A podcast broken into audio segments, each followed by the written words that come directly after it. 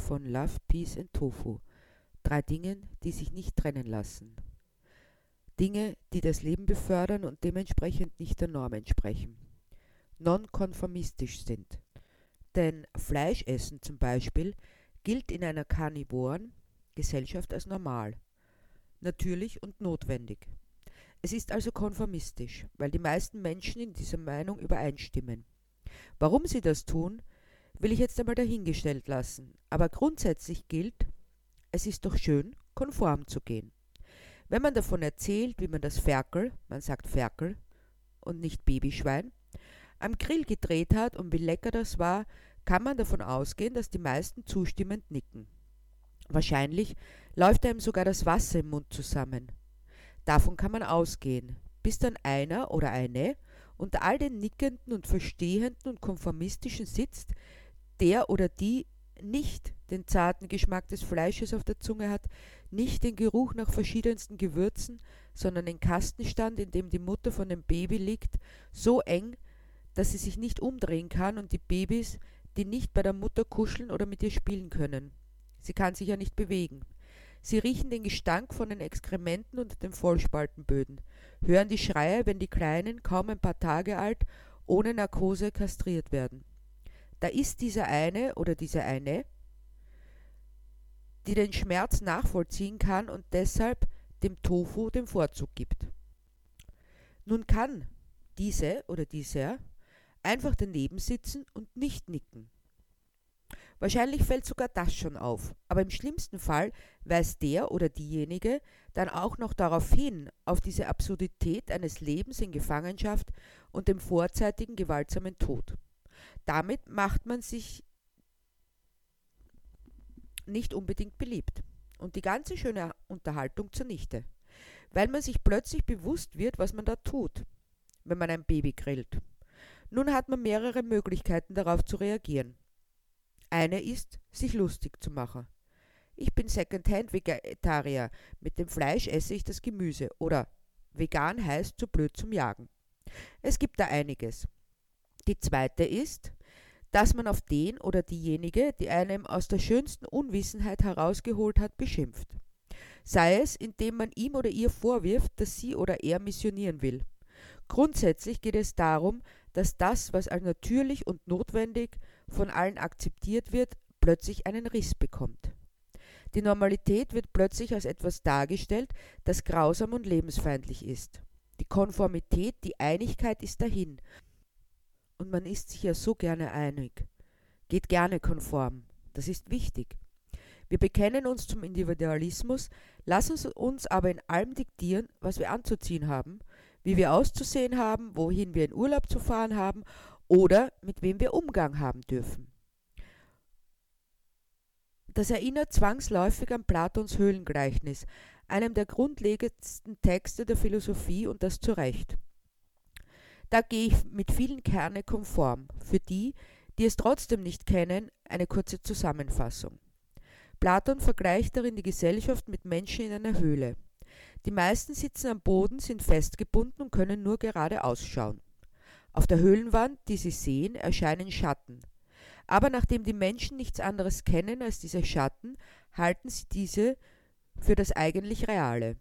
Eines Tages gelingt es jemand, sich zu befreien. Diese Person verlässt den Platz und erkennt, dass hinter den festgebundenen Menschen Feuer sind, vor denen Gestalten auf und ab gehen. Diese Gestalten werfen ihre Schatten auf die Wand, auf die die Gefesselten blicken. Die Menschen, die die Schatten spielen, halten dies für die letzte Wirklichkeit. Außerhalb der Höhle gibt es nichts, meinen sie. Auch sie kennen nichts anderes. Die befreite Person verlässt zuletzt die Höhle und sieht die Welt in ihrer Gesamtheit, und die Sonne. Dieser Mensch ist überwältigt von dem, was er gesehen hat. Nun könnte sich dieser Mensch einfach an dem erfreuen, was er erkannt hat. Doch er macht es nicht. Vielmehr dreht er um, rennt zurück zu seinen ehemaligen Mitgefangenen und erzählt ihnen von dem, was er gesehen hat. Es ist unschwer zu erraten, wie diese reagieren. Sie verlachen, verspotten ihn, weil sie es nicht glauben und nur die Schatten für evident halten. Sie würden ihn sogar umbringen, wenn sie könnten. In derselben Situation befinden sich VeganerInnen unter Karnivoren. man könnte auch Fleischfresser sagen, hört sich aber weniger nett an. Sie sind diejenigen, die erkannt haben, welches Leid und welche Zerstörung dieses Tun begleitet. Aber der konformistische Höhlenmensch will bei seinen Schatten bleiben, die jetzt nicht mehr Schatten sind, sondern die zurechtgezimmerte Wirklichkeit der Werbe- und Entertainment-Botschaften. Das Leben ist schwer genug, deshalb wollen wir nur leichte Unterhaltung, seichte Liebesromane, klischeegespickte Heldengeschichten und Schlagermusik, von der heilen Welt und der trauten Zweisamkeit. In Lederhose und Dirndl, traditionell und standesbewusst, nationalistisch und abgegrenzt. Alles, was diesen heilen Weltmodus durchbricht, darf nicht sein. Dazu braucht man die Menschen noch nicht einmal mehr anzubinden. Sie bleiben freiwillig. Und dennoch findet man plötzlich Menschen auf der Straße, die angeblich für ihre Freiheit und die Demokratie auf die Straße gehen. Wo waren die alle, wie fürs Klima demonstriert wurde, oder die Menschenrechte, oder die Tierrechte? Zu Hause und meinten, es ist ungebührlich, auf die Straße zu gehen. Gutbürgerliche Menschen machten das nicht.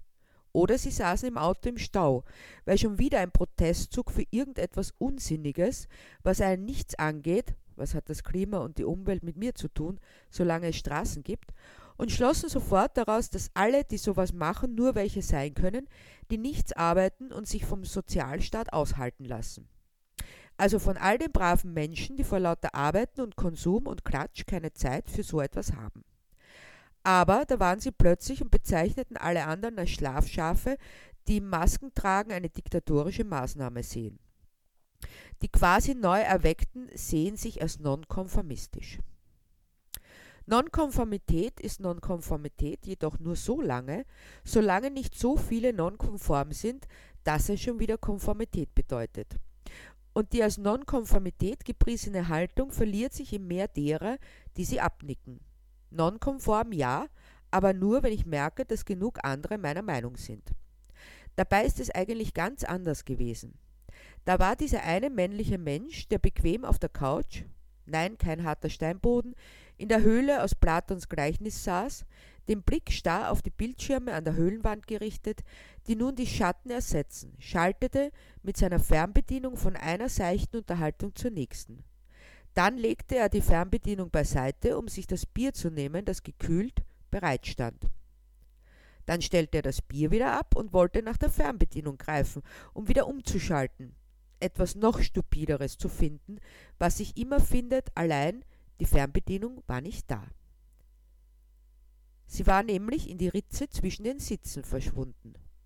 Einfach hineingerutscht. Da saß er also, dieser in dem Fall männliche Mensch, und überlegte, dass ihm jetzt die gesamte Entscheidungsfreiheit seines Lebens genommen worden war. Die Bilder, die an die Wand projiziert werden und die die ganze Welt darstellen, durch andere zu ersetzen.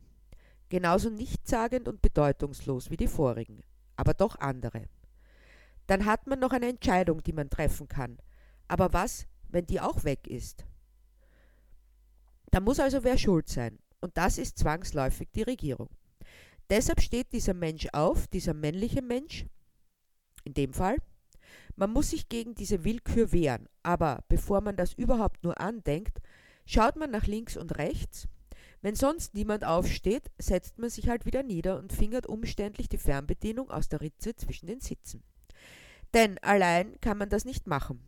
Aber siehe da, das sieht ja auch andere, die aufgestanden sind. Denn wenn wir eins gelernt haben, dann das, dass sich Nonkonformität am besten in der Konformität macht. Sie stehen also und rufen nach ihrer Entscheidungsfreiheit, ohne zu merken, dass es um bloße Kosmetik geht. Es ist, als würde ich ein Geschwür im Gesicht haben und statt es zu entfernen, überschminke ich es. Wenn es größer wird, dann wird mehr geschminkt, bis es so groß ist, dass die Augen überwuchert werden. Dann sehe ich es nicht mehr. Und was man nicht sieht, das gibt es auch nicht. So wie den Klimawandel. Wo ist das Ding, auf dem steht, das ist der Klimawandel? Regenwaldrodung? Das kennt man doch nur von Bildern. Das ist sicher alles Fake von NGOs, die wieder mal Spenden sammeln wollen. Artensterben? Davon merkt man auch nichts, denn sie kommen nicht her, um vor unserer Haustüre zu sterben, sondern irgendwo im Verborgenen. Und ganz ehrlich, wenn die Eisbären aussterben, Was hat das mit uns zu tun? Natürlich ist es tragisch, aber wir haben unsere eigenen Probleme, die noch viel tragischer sind, wie die Fernbedienung in der Ritze zwischen den Sitzen. Darum muss man sich kümmern. Dafür sind wir bereit aufzustehen. Und das Ende vom Lied?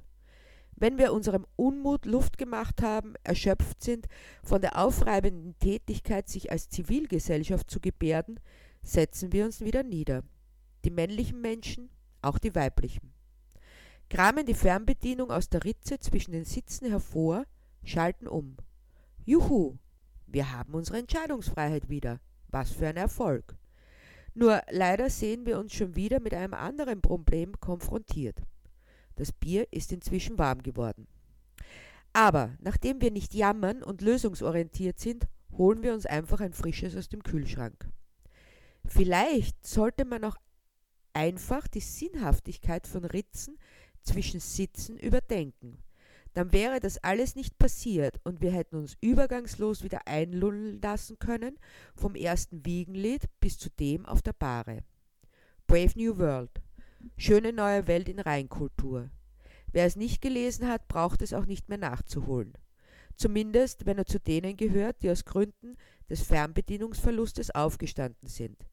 Die, die bereit sind, die Höhle zu verlassen, sollten es tun. Es wird so vieles verständlicher, das Einreihen in die bürgerliche Gesellschaft mit ihren Werten Fleiß und Anständigkeit und Pünktlichkeit, dem Hang zur leichten bzw. niveaulosen Unterhaltung und dem Zwang, jeden und jede in Kategorien zu sperren. Und auch der Frust der VeganerInnen. Jetzt hat man sich sein Leben so schön zurechtgelegt. Alles hat seinen Platz. Versteht es exzellent zu verdrängen, dass unser gutes Leben auf dem Leid anderer aufgebaut ist. Erkenntnis schmerzt, so wie der Blick in die Sonne. Ungeschützt ist er nicht möglich. Doch wenn wir uns einmal an das Licht der Erkenntnis gewöhnt haben, die Tore zum Verdrängten öffnen und bereit sind, uns damit auseinanderzusetzen, dann ist es eigentlich fast nicht anders möglich, als die bisherigen Werte zu hinterfragen und eine lebenswerte, vor allem gesunde Welt für alle, egal welche Spezies, anzustreben. Vorerst einmal das, so dass Phrasen wie Schutz des Lebens endlich mit Sinn gefüllt werden. Es ist schmerzlich, vieles hinter sich zu lassen, was zu dieser Erkenntnis nicht mehr passt. Muss man sich doch eingestehen, dass man es über Jahre, ja Jahrzehnte falsch gemacht hat, obwohl man es doch gut machen wollte. Deshalb auch das Beharren, selbst wenn man erkannt hat.